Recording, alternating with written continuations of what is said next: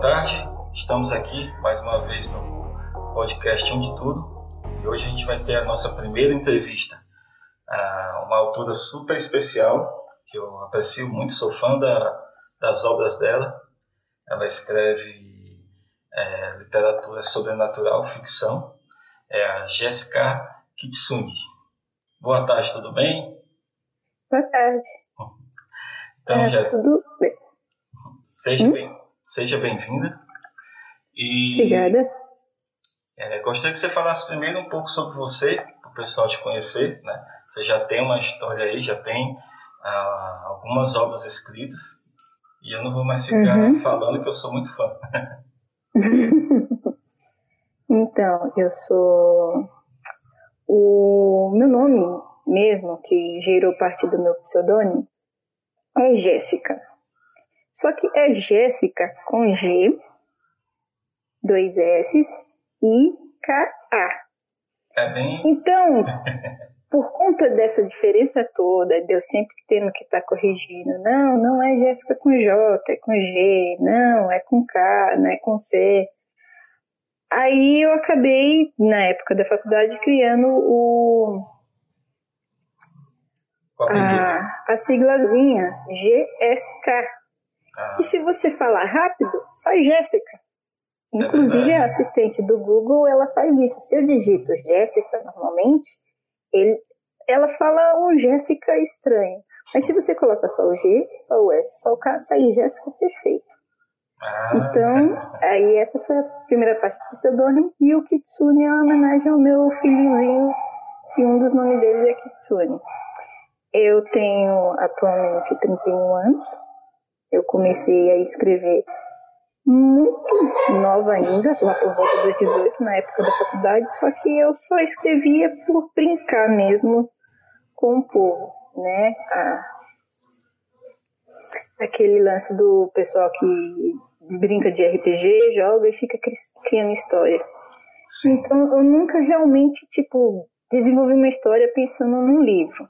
Tá, tem uma que eu pensei num livro mesmo, mas não era exatamente um livro de literatura, era um livro para campanha de RPG. Que Entendi. inclusive é outro projeto que eu tenho para o futuro, para quando terminar o atual. Ah, legal. Porque o, o atual, ele é um livro de título Luz e Sombra, que eu idealizei ele lá em 2008, mais ou menos, na época da faculdade. E eu decidi voltar a escrever ele, tem já uns três anos isso, porque eu tava com. um- Sempre tive tempo ocioso dentro do ônibus. Que eu ia, tipo, do trabalho para casa e sistema de transporte público é aquela coisa do tipo, demorar a vida. Aí eu, com o meu tablet, eu decidi, ah, quer saber? Eu vou escrever. Na época tinha uma colega de trabalho que lia muito, então ela meio que dava uma incentivada para ler coisas e para escrever.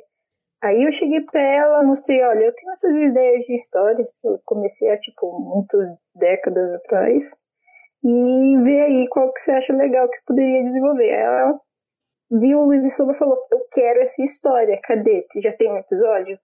Cadê? Quero mais, cadê, cadê? Entendeu? Então meio que o meu começar a ser escritora foi mais por conta dessa minha colega de trabalho que ficava me pentelhando, querendo ler, e esse tempo ocioso que eu tinha. Tanto que o primeiro livro, basicamente, foi todo escrito dentro de um ônibus. Legal, bem, bem diferente, né? E sempre tem uma pessoa que incentiva a gente, né? Sempre tem uma pessoa que é curiosa, que vê, às vezes, Sim. uma, um dom que a gente não visualiza tanto, né? As pessoas Uhum. sempre tem alguém É. chave que vê isso, né? Uhum. Em casa, eu tenho meu marido que ele me incentiva também a escrever, porque ele também é do mesmo ambiente de literatura, RPG e tudo mais. Então, ele valoriza muito isso, tanto por lado artístico como por lado didático. E o problema é que ele não é muito tipo de público do que eu escrevo. Então, mesmo que ele me incentive, ele não lê muito o que eu escrevo. Então, não tem aquele entusiasmo de, ah, escreva, vindo dele. Mas dessa colega de trabalho veio porque era tipo noveleira querendo o próximo capítulo daqui a pouco, entendeu? Entendi. Então isso meio que foi um pontapé bem mais forte. Certo. E o, no caso, é, você falou que ele não gosta muito do. Não é que não gosta, que não se identifica muito com o estilo né, da, da literatura em si. E, e, ele também gosta de RPG. E qual seria a literatura que ele gosta e qual RPG que ele gosta? Então, é, é meio estranho dizer isso, porque, tipo, ele também gosta de dos mesmos RPG que eu, por exemplo, o Vampiro, a Máscara.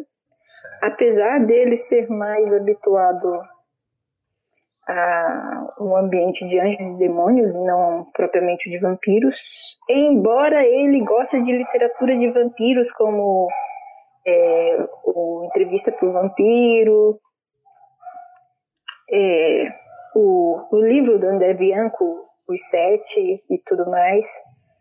O, a trilogia mesmo do Eduardo Spoli também acompanha. Então, tipo, boa parte das literaturas a gente tem em comum. Mas como o meu livro, de certa forma, vai para um lado? Romântico, é um pouco mais romântico, sei lá, mais meigo de ser, não, não sei dizer. tipo, é, é. Aí ele, tipo, ele reconhece que a escrita é boa e tudo mais, mas ele não é fisgado. Entendi. É um casamento de uma Tremere com Tizimis, é isso? não, tá mais pra tipo uma toreadora com tremé. Ah, tá bom. E o que é que te motivou a escrever? Meio que você já respondeu isso, mas quiser ressaltar alguma coisa? É, o que me motivou mais a escrever foi. No caso, eu disse que havia sido por conta do tempo ocioso, mas também, tipo, tempo ocioso eu sempre tive, né? Porque para faculdade também tinha tempo ocioso e tudo mais. No entanto, o que me deu pontapé, vai e escreve, foi uma entrevista com o Eduardo Spohr. Agora eu não me lembro exatamente se foi o próprio Eduardo Spohr que disse ou se foi os outros autores que estavam na entrevista, porque foi uma entrevista com o Eduardo Spohr, com Daniel Caldela e com acho que o Dracon também estava, não lembro. O Afonso Lano, não lembro. Eu só sei que, tipo, um deles disse: a pior coisa que você pode fazer com a história é não contá-la.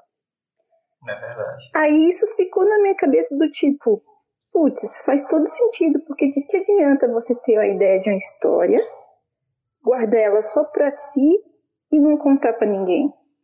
É que nem o lance que tem no Sandman, que tem a biblioteca do sonhar. Hum. A biblioteca do sonhar nada mais é que uma biblioteca onde estão livros que nunca foram publicados. Ou seja, livros que estão no sonho de autores, livros que podem ser fantásticos e sensacionais e nunca ninguém colocou eles no mundo real. Deixou ali no sonhar. É. Aí eu pensei, não, vou tirar meus livros de lá e vou colocar no mundo. Se alguém gostar, bem. Se não gostar, alguém vai gostar. É, eu gostei. Bastante. É, como é o seu convívio com a, é, a, literatura, né? com a leitura em si? Como é, como é que se iniciou e como é que você tem hoje né? O, esse convívio? Então, ler para mim sempre foi um certo problema. Por quê? Eu não sei dizer o certo. Eu posso atribuir ao fato de que os livros que fizeram eu tentar ler na escola não me interessavam? Obriga a obrigação, né? é, também posso dizer que pode ser que por eu ter um pouco de dislexia e as palavras meio que às vezes sumirem de vista, também, tipo, não que eu tenha uma dislexia forte, na verdade ela não me impede em nada, ela só me gera problemas, porque é, se a leitura não me prende, eu não consigo ler, entendeu? É que nem mandar, tipo, uh, ler toda a bula de remédio e você não tá minimamente interessado em saber tudo aquilo e você, tipo, não absorve nada, no fim das contas. É isso que a minha dislexia faz. Se não me né? prende, não absorve. Entendi. Uhum. Mas é, isso aí, inclusive, eu, eu concordo contigo. Quando a gente era adolescente e tudo mais, era meio que imposto né, as obras para a gente ler e muitas da, delas a gente não se identifica, né? É, como uhum. qualquer tipo de, de obra, seja cinematográfica, um filme que você não gosta daquele tipo, você não vai assistir, por exemplo, né? É, você não vai prestar atenção no filme que você não gosta do enredo, entendeu? E no final das contas, a experiência pode ser muito pior do que se você não tivesse visto o filme. Às vezes você se você só ouvisse falar do enredo do filme, quando alguém perguntasse para você, ah, o que, você acha do filme X, você poderia dizer, ah, é um filme que tem uma história bacana. Mas aí, se você visse e ver fosse maçante e você não se agradar, aí, tipo, quando alguém perguntar para você, ah, o que, você achou do filme X, você vai dizer, é um filme chato pra caramba. Sendo que se você não tivesse sido pressionado a ver, você poderia ver só a parte do enredo dizer, é um enredo bacana. Entendeu? Então, tudo que você é obrigado a fazer não é exatamente legal. E outro problema que eu tenho em relação a isso de obrigação é que nas aulas de português te obrigam a ler em voz alta. E eu, é uma coisa que eu não gosto, porque eu sou introvertida, eu não gosto de falar em público, eu não gosto de ler alto. E outra coisa, eu leio muito mal, entendeu? A minha dicção é péssima, entendeu? Então, a minha tipo, também. Isso também, isso também não ajuda. E aí, em casa, papai e mamãe colocavam a gente para ler, que também não ajudava, porque pegava jornal, revista para ler. Você não estava interessado em ler, tipo, a economia da soja dos anos 50. Tipo, o que, que uma criança vai pegar disso? É. Entendeu? Então, tipo, ser obrigado meio que não ajudou. Porém, e é nesse ponto que a literatura fantástica é fantástica, é que quando você pega uma história que realmente te imersa, que te atrai, te agrada, você vai para outro mundo e você lê, mesmo com todas as dificuldades que você tem em outras ocasiões. Sim. Que foi no caso quando eu conheci Harry Potter. Oh. Antes disso, eu já tinha lido outros livros, né? Porque tive que ler Edipo Rei, que foi um livro que eu também achei bastante bacana. Eu também tive que ler o Tronco IP, que esse eu fiz gambiarra. Eu só li capítulos específicos, eu não li tudo. E, e outros que eu não lembro, né? Tem aqueles livrinhos infantis que você nunca lembra depois que você cresce. Menos que você fica com os livros, mas nem todos da escola se fica. É verdade. Aí, quando começou com esse negócio de sair os filmes de Harry Potter, por ver o primeiro filme, eu me interessei pelo livro, porque a minha cunhada, na época, que não era cunhada na época, era só namorada do, do meu irmão, mas uhum. virou cunhada depois, ela disse que tinha livros. Aí eu falei, poxa, um filme tão legal, deve ser um livro legal. Mas eu não vou ler o livro do filme que eu já vi. Vai ser chato. Vamos pro próximo. Aí ela me arranjou a câmera secreta para assistir. Só que, como eu não tinha o hábito de ler, como eu era preguiçosa para ler, tudo mais, coisa e tal, blá blá blá, eu não terminei de ler antes de lançar o filme. Então eu não li ele por completo. Certo. No entanto, quando veio o Prisioneiro de Azkaban, eu ganhei de presente de Natal, eu li ele todinho. E, tipo, foi... Foi um boom. Totalmente diferente. Foi quando eu comecei realmente a ler. E foi quando eu descobri que eu tenho dificuldade para ler livro branco. Né? Porque depois que eu parava de ler o livro, eu não enxergava mais nada. Só borrões. Ah. Aí pronto. Aí daí por diante, todos os livros foi encurtando cada vez mais o tempo de leitura. Tanto que hoje tem livro que talvez se eu fosse ler naquela época, eu ainda demorasse quatro, três meses para ler. Tem livro que hoje eu tipo duro, demoro um dia para terminar de ler, porque me prendi, entendeu? Então o lance do livro para quem tem dificuldade de ler é você achar aquele livro que tem a história te imersa dentro, que se você se sinta dentro dela a ponto de você não se importar com quantas páginas estão faltando para acabar o capítulo. E sim, você quer saber o que, que vai acontecer. É, Entendeu? Inclusive, é uma das coisas que eu considero extremamente importante para qualquer coisa que for ler. Entendeu? Não importa o gênero que você goste. Entendeu? E não importa o gênero que você vai escrever. Você tem que fazer algo que imersa seu leitor. Sim. E talvez seja por conta disso que eu tenho um pouquinho de ressalvas com poesia eu gosto de poesia, consigo apreciar, mas ler, ler mesmo poesia, eu não vou muito atrás.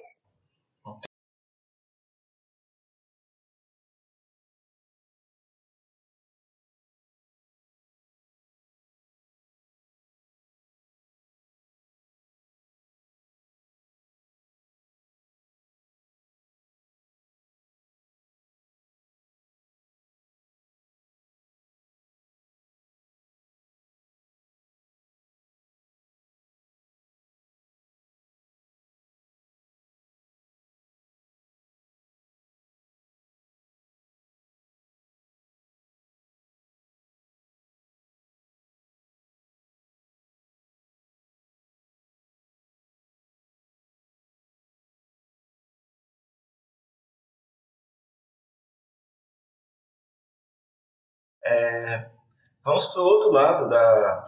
Vamos como se a gente fosse para o outro lado da mesa. A gente falou você uhum. como leitora, agora como autora, né? É, qual autor te inspirou ou te inspira, né?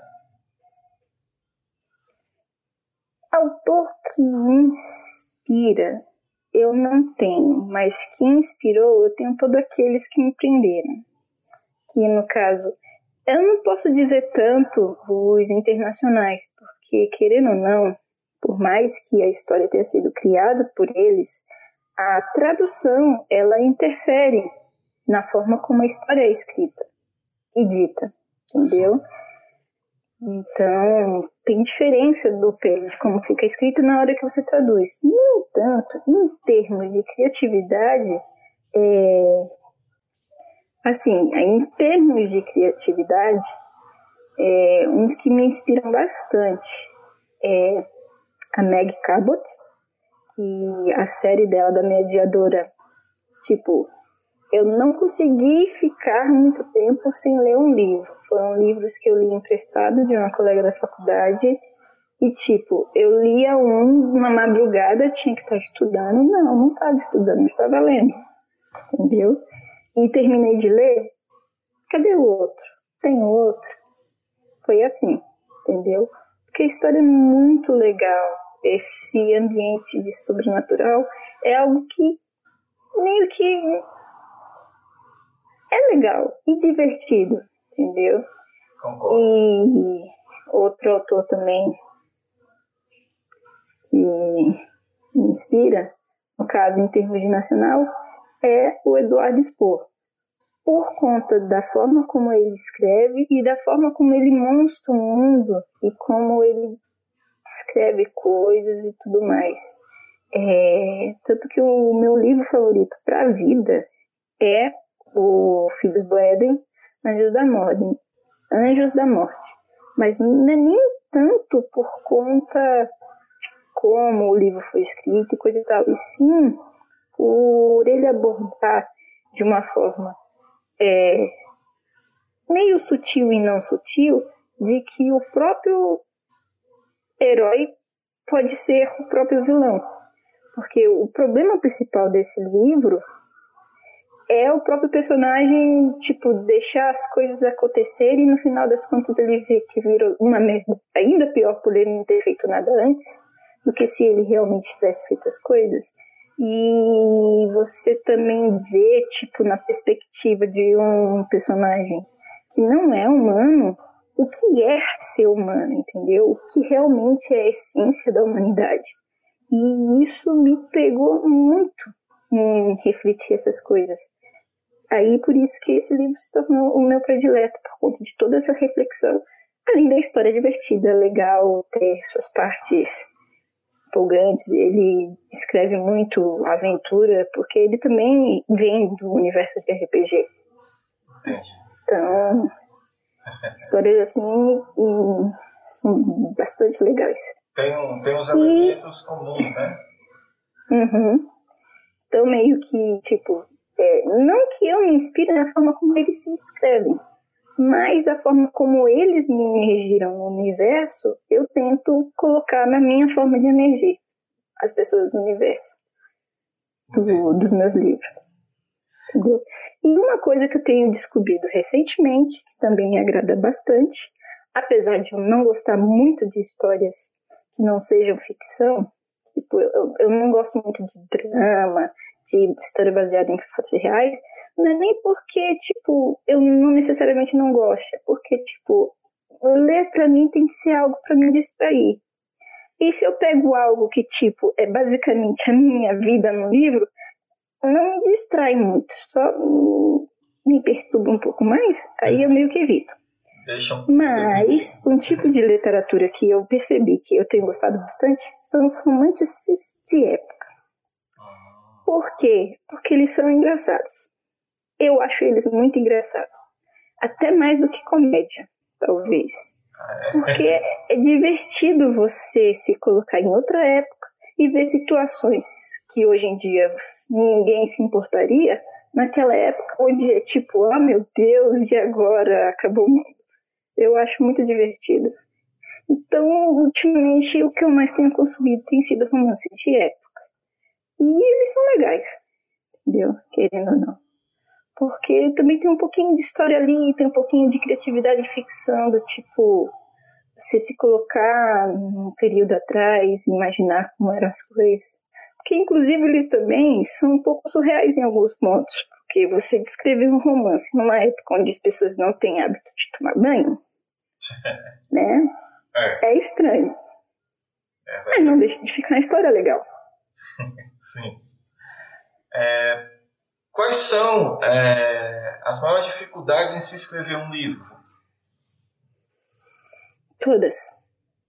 Todas. Tempo, criatividade, inspiração, pesquisa.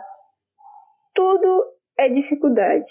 No entanto, se você só parar para pensar de que tudo é dificuldade, você nunca vai escrever nada. Então, é simplesmente passar por cima das dificuldades e escrever, entendeu? E principalmente escrever o que te dá vontade de escrever. Tipo, não adianta você escrever, tentar escrever algo que não é o que você gosta, só porque é o que o público gosta. Não adianta. No final das contas, você não vai se sentir satisfeito. Então, você tem que escrever o que você gosta e jogar a bola pra frente e ver que pega. Alguém vai pegar. Algum dia. Sim. O planeta é esférico. A bola vai parar em algum lugar e alguém vai pegar ela em algum momento. Então, tipo.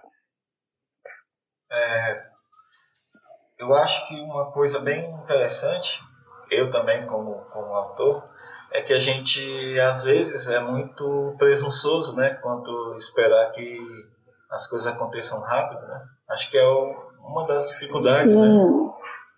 Sim.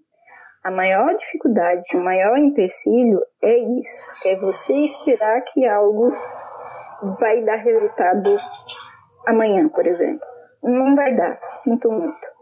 Eu já comecei sem pensar nisso, apesar disso me incomodar um pouco, porque, né, se as coisas fossem mais rápidas, as coisas estariam menos difíceis. Mas eu já comecei sem pensar nisso, porque outra pessoa que me deu um pontapé para eu, não para eu escrever, mas para eu publicar. Porque, né, uma coisa é você escrever porque sua amiga tá dizendo, ah, escreve, continua. E outra coisa é você já publicar para venda na Amazon, que foi meu caso. Eu publiquei primeiro para venda na Amazon. Que é que é uma amiga, que é Antes era tipo, eu era a leitora dela e, e ela é escritora. Hoje a gente se tornou amiga, que é a Izzy Shikilham, a autora da A Herdeira do Mar, que ela tinha publicado o livro dela em 2008. Eu fui ler o livro dela em 2017 ou em 2016, não sei. Do, do tipo, um longo tempo e só depois de tanto tempo que tinha um público que já lia o livro. E ainda assim, a própria autora não estava satisfeita com o primeiro livro e quis refazer e refez. E só porque tinha já um público de que já tinha lido, que ela conseguiu um pouquinho mais de visualização para a nova versão e por aí vai, blá blá blá. Tanto que o livro, quando ela relançou a nova versão, é, no primeiro mês ela já conseguiu arrecadar o suficiente para ela produzir um impresso. Agora ela tem tanto digital quanto impresso da nova versão, que está bem melhor do que a outra, que inclusive a primeira edição ela estava tendo dificuldade para fazer a continuação, porque a primeira versão estava tipo dando conflitos de coisa e tal. Mas aí separa também o tempo que você demora remoendo uma história pode te mostrar que, tipo, você ainda precisa ajustar um pouquinho ela aqui e ali, porque é, quem escreve só com inspiração, às vezes deixa passar algumas coisas que são importantes, como, por exemplo, furo de roteiro, é, coerência de enredo, coisa e tal, que algumas pessoas que já começam planejando tudo do tipo personagem X assim, personagem assim, blá, blá, blá, blá, blá, blá, blá tudo mais certinho, às vezes tem um pouquinho mais de dificuldade para criar algo mais criativo que não precise tanto de réguas e coisa e tal. Então, tipo, cada tipo de escritor tem sua forma de escrever, mas todas elas precisam de tipo de tempo de amadurecimento, de tempo de enredo, tanto que o meu primeiro livro, Luz e Sombra, ele começou com um livro lá de 2008 também. Na verdade, não era nem um livro, era só oito capítulos. Só desses oito capítulos, os primeiros oito capítulos da nova versão, é tipo, outra pessoa está escrevendo. Entendi. E realmente, você de agora não é você mesmo de oito anos atrás. Sim. Ou de dez, ou de mais, entendeu? Então, as coisas evoluem, você vai aprendendo coisas novas. A minha escrita de antigamente era limitada a alguém que não lia com tanta frequência para escrever esses novos eu ainda não sou uma leitora frequente. Tem gente que lê 200 livros no ano. Eu leio 50. E ainda assim, 50 livros em um ano é mais do que eu li em 20 anos todos. É verdade. Então, ainda assim. E, e, e outra coisa que é importante para se escrever é ler. Porque não, não importa muito se você tem uma ideia legal. Se você não sabe contar ela de uma forma que o leitor entenda, hum, não adianta muito, no fim das contas. Então é importante você saber como contar a história bem. E assim você vai descobrir lendo. Porque se você leu algo que te contou uma história bem, aquele tipo de comunicação fica gravado na sua memória, que seja, e você vai saber usar depois. Entendi. Eu quero que você dê apenas um, um conselho para um escritor de primeira viagem e explique qual a importância desse conselho. O conselho que eu vou dar é não desistir porque você não encontra quem goste do seu livro, do que você escreve. Pode ser que você precise de um amadurecimento para que sua história fique melhor? Pode. Pode ser que você só precise de uma revisão gráfica, pode. Entendi.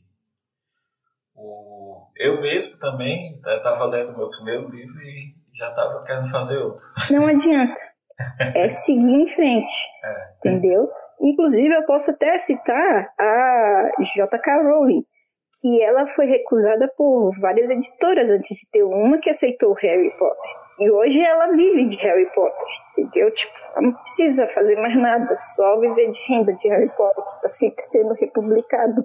Esse recentemente saiu a nova edição de aniversário de 20 anos, então, tipo, Se ela tivesse desistido de publicar na primeira editora que disse não, teríamos Harry Potter hoje? Não. É verdade. Então, é não desistir. E também não espere que vá sair alguma coisa marcante amanhã. Não. Nem depois de amanhã. Talvez aconteça que nem com Van Gogh, que nunca ganha nada com suas obras a vida inteira. E só depois que ele morreu, tipo, as pessoas veem quanto ele era genial. Então, tipo, ainda assim, é um legado que você deixa para o futuro. Mesmo que você não recolha os frutos agora. O problema da humanidade atualmente é esse. Elas pensam só no que elas vão ter agora. É importante pensar no que você tem agora? É. Mas e o futuro? Sim. Pode ser que seu real destino esteja lá, na frente. Só que se você não fizer nada agora, lá na frente também não vai ter nada. São, somos pessoas muito imediatistas, né? É porque né, a gente vive pouco, então tem um curto de tempo para ver as coisas acontecerem. Então, não é nem culpa da humanidade ser tão imediatista, mas né, vamos pensar um pouquinho mais Encontrei uma pessoa que concorda comigo, que acha que a vida é curta. é, me fala um sonho teu como escritora. Um sonho meu como escritora Sim. É uma animação do meu livro.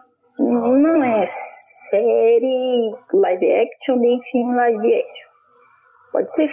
Eu prefiro que seja uma série que fica mais fácil de não precisar cortar muita coisa mas em animação, porque eu, eu não consigo ver meus personagens como pessoas, entendeu? E eu, como artista gráfica, eu penso mais na questão de animação, desenhos, personagens, blá blá blá blá, que seja. Então, hum, ter uma animação de alguma história minha não precisa ser necessariamente Luiz Sombra. Pode ser o outro que eu vou escrever mais pra frente, que ele foi pensado para ser um anime. Entendi. Eu já Provavelmente também não vai ser um anime. Eu já ia perguntar Entendeu? se ia ser um anime ou uma animação ocidental, né? Não, não. Honestamente, não importa. Quer dizer, importa um pouco porque a forma como a comunicação é feita é diferente. Né? A comunicação do anime ela é baseada numa velocidade um pouco mais lenta do que a ocidental, mas contanto que seja uma animação boa, Pode ser 3D, pode ser 2D. Se o personagem estiver ali direitinho, tô aceitando. Uma estilo Castlevania já tava bom, né? Putz, Castlevania é muito bom, hein? É, agora eu queria que você falasse um pouco é, sobre a sua obra, né? Sobre o primeiro livro da série Luz e Sombra. Sim, o Luiz e Sombra, é, como eu já disse, ele nasceu lá em meados de 2000 2008. E o primeiro Luz e Sombra que eu escrevi, ele na verdade não é o que eu tinha escrevido em 2008. Ele é o que aconteceu antes do que eu tinha escrito em 2008. Ah, Por quê? Porque eu tinha decidido, ao invés de contar a história com flashbacks, de contar a história mesmo e vai seguindo. Aí, como eu fui escrevendo no embalo da minha amiga pedindo, ah, cadê o capítulo? Mais capítulo? Cadê o outro? Próximo? Blá, blá, blá. Eu cheguei a 109 capítulos e olhei assim e falei, isso tá um pouco grande. Não vai dar um livro só. E eu nem cheguei na metade. Eu acho que eu preciso cortar. Aí eu cortei no ponto que dava para cortar, né? Que é que aí você já vai numa questão técnica que você precisa da curva de desenvolvimento. E aí você tem o começo, aí vem o plot twist, aí vai desenvolvendo, aí vem o outro plot twist, aí vem a curva de calmaria e por aí vai. Aí olhando, analisando isso no livro, eu achei uma curva de calmaria e pronto, cortei ali. Saiu o primeiro livro. Entendeu? Por isso que talvez para mim escrever a série esteja sendo um pouco fácil, porque eu já pensei em tudo como sendo uma coisa só. Eu só tive que cortar. Mas desenvolver série é um pouco complicado. Inclusive, isso foi uma dica que eu ouvi no áudio do Telegram do Expo esses dias, que é, se você está escrevendo seu primeiro livro, não pense numa série. Porque já é tão difícil escrever um livro, pensar em mais de um ao mesmo tempo, é complicado. Escreve um. Se ele ficar grande que nem o meu e você precisar cortar e virar uma série, ótimo. Mas pense em um, escreve em um e vai. Entendeu? E aí o Luiz e Sombra é isso. Eu começar a contar essa história. Tive que mudar algumas coisas da minha ideia original, porque, né, eu era um pouco mais. mais. não dizer, não infantil, mas. Mais jovem. Otimista em algumas coisas. Então. A história era bem mais bobinha. Deu muito bobinha. Então eu meio que fui desenvolvendo algo diferente. É, algo mais maduro, por isso eu busquei fazer personagens numa idade que condizia com a minha, na época, uns 28 anos. Na época que eu voltei a escrever, né? Não antigamente. Entendeu? Que aí era mais fácil representar um, um ambiente, entendeu? E outra coisa que também me fez escolher escrever no Brasil, entendeu? Porque é um ambiente que eu conheço, é uma sociedade que eu conheço, os problemas que eu conheço, ocasiões em que eu vejo que sei que dá para acontecer alguma coisa e a escolha de tipo, a personagem ela é de Brasília, como eu. Então, as falas, sotaque, manias, gostos são baseados no que eu vejo aqui, sei que as pessoas aqui têm. Então, tipo, isso meio que pula parte da pesquisa, porque quando você escreve algo da qual você não convive, é um pouco mais complicado, porque se tiver sempre aquele cara chato que vai dizer, ah, mas nessa região não se fala assim por conta disso, disso, disso, isso é chato mais pra frente, porque no final das contas você não teve interesse em procurar. Então, é mais fácil escrever algo que tipo, tá mais perto de você. Aí a personagem vai para São Paulo que é outro ambiente perto de mim, porque na época, na época não, na época de faculdade, eu ia muito em São Paulo para visitar meu marido, que é de lá. Então, essa questão também de uma pessoa do Centro-Oeste, Brasil, ir com uma certa frequência para São Paulo e ver o choque que é, porque é um choque para alguém que vê verde todo lado e para parar num lugar que só tem prédio por todo lado, é um choque, querendo ou não por mais que saiba que cidade grande é assim, entendeu? Então, tudo isso, por ser algo que eu já tenho no meu convívio do dia a dia, foi mais fácil expressar no livro. E a resenha sem spoiler, eu não consigo fazer resenha sem spoiler, entendeu?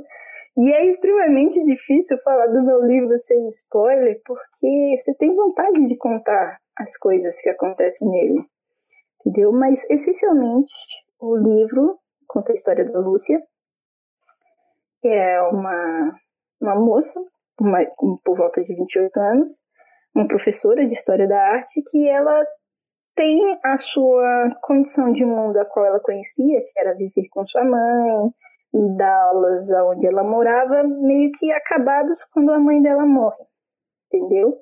No entanto, a prima dela, que ela gosta bastante, mas mora lá em São Paulo, convida ela para morar lá. Então é meio que ela tentando conquistar a vida nova agora que, tipo, tudo que ela já tinha por padrão acabou mudando com o falecimento da mãe. Só que, né, com essa mudança vieram outras mudanças tiveram problemas, complicações, interjeições que acabaram proporcionando para ela descobrir que o mundo não é só o que a gente vê, não é composto apenas de pessoas, mas também de criaturas das trevas, como, por exemplo, demônios, vampiros e tudo mais. Entendeu? Inclusive, isso foi algo que eu estava brincando ontem com a minha amiga, que a gente estava vendo que normalmente quando alguém fala de um livro que ah, a pessoa conhece a escuridão e as trevas, aí quando você vai ver, é um vampiro. Não. A maior trevas do mundo não são os vampiros. Não mesmo. Deu? E tô aqui para dizer com meus meus como é que eu posso dizer? Minhas criaturinhas sombrias que não, o vampiro não é o mais perigoso. Mas o vampiro é o mais legal na minha história. Sim, não é? É verdade. não me lembro disso. que eu já li o segundo, pois é, não vou falar nada. É, gostei muito de falar com você, Jéssica. Foi bastante é, informativo. Conheci mais você, já, já te conheci há algum tempo.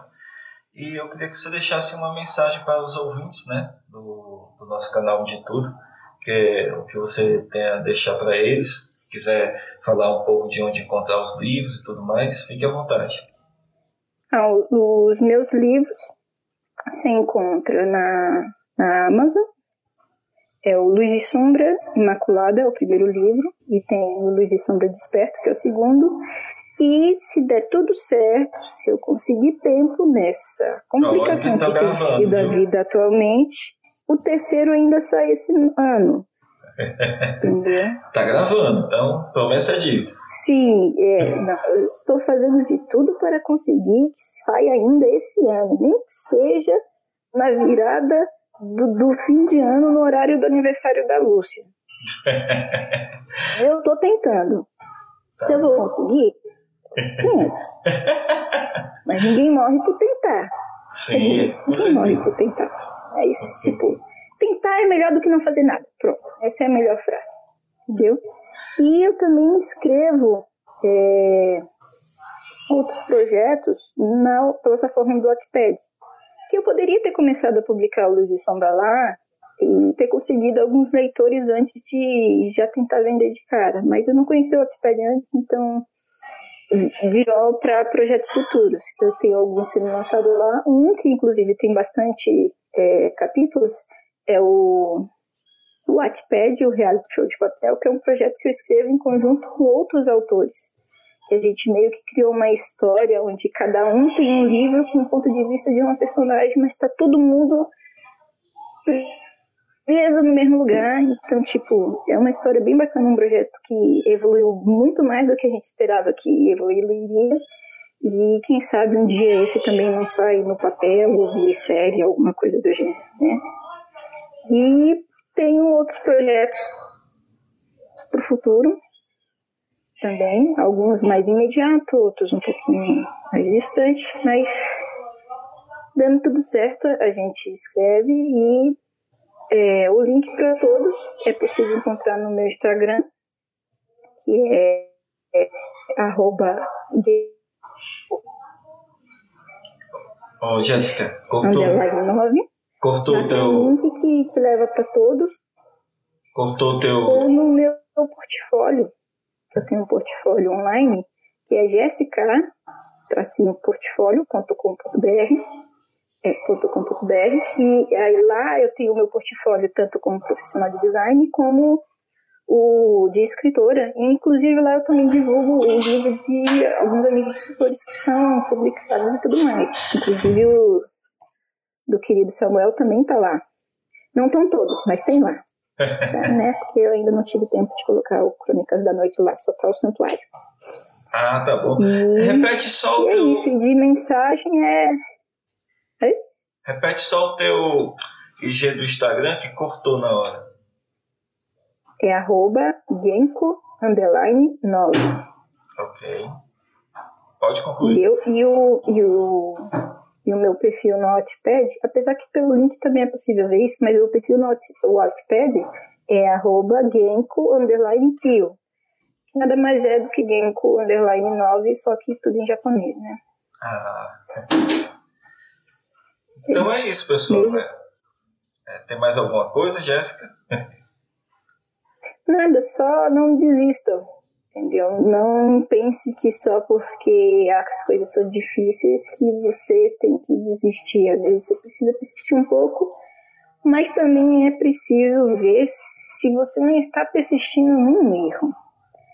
Escrever não é um erro, mas achar que você é perfeito na primeira coisa que você está escrevendo, isso é um erro. Então, às vezes, pode ser uma questão de parar, refletir e melhorar. Sim, é verdade. De qualquer maneira, foi perfeita a nossa primeira entrevista. Agradeço demais, Jéssica, você é, aqui no nosso canal.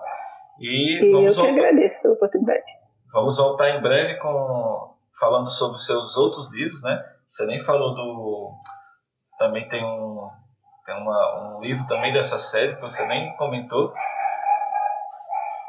O spin-off? Spin-off, exatamente. então a gente vai é, falar é, dele, né? Spin-off spin é, é, é o giro para o lado. Você primeiro anda para frente, depois você gira para o lado. Tá, ok. então foi isso, pessoal. É a Jéssica. É, ela deixou os contatos aí, vou deixar também na, na descrição do, do áudio. E em breve vamos ter outros escritores, amigos também, para participar aqui. Um grande abraço, não esqueçam de seguir a, a escritora, de seguir o, o nosso canal. E é isso aí. Um grande abraço. Um abraço também.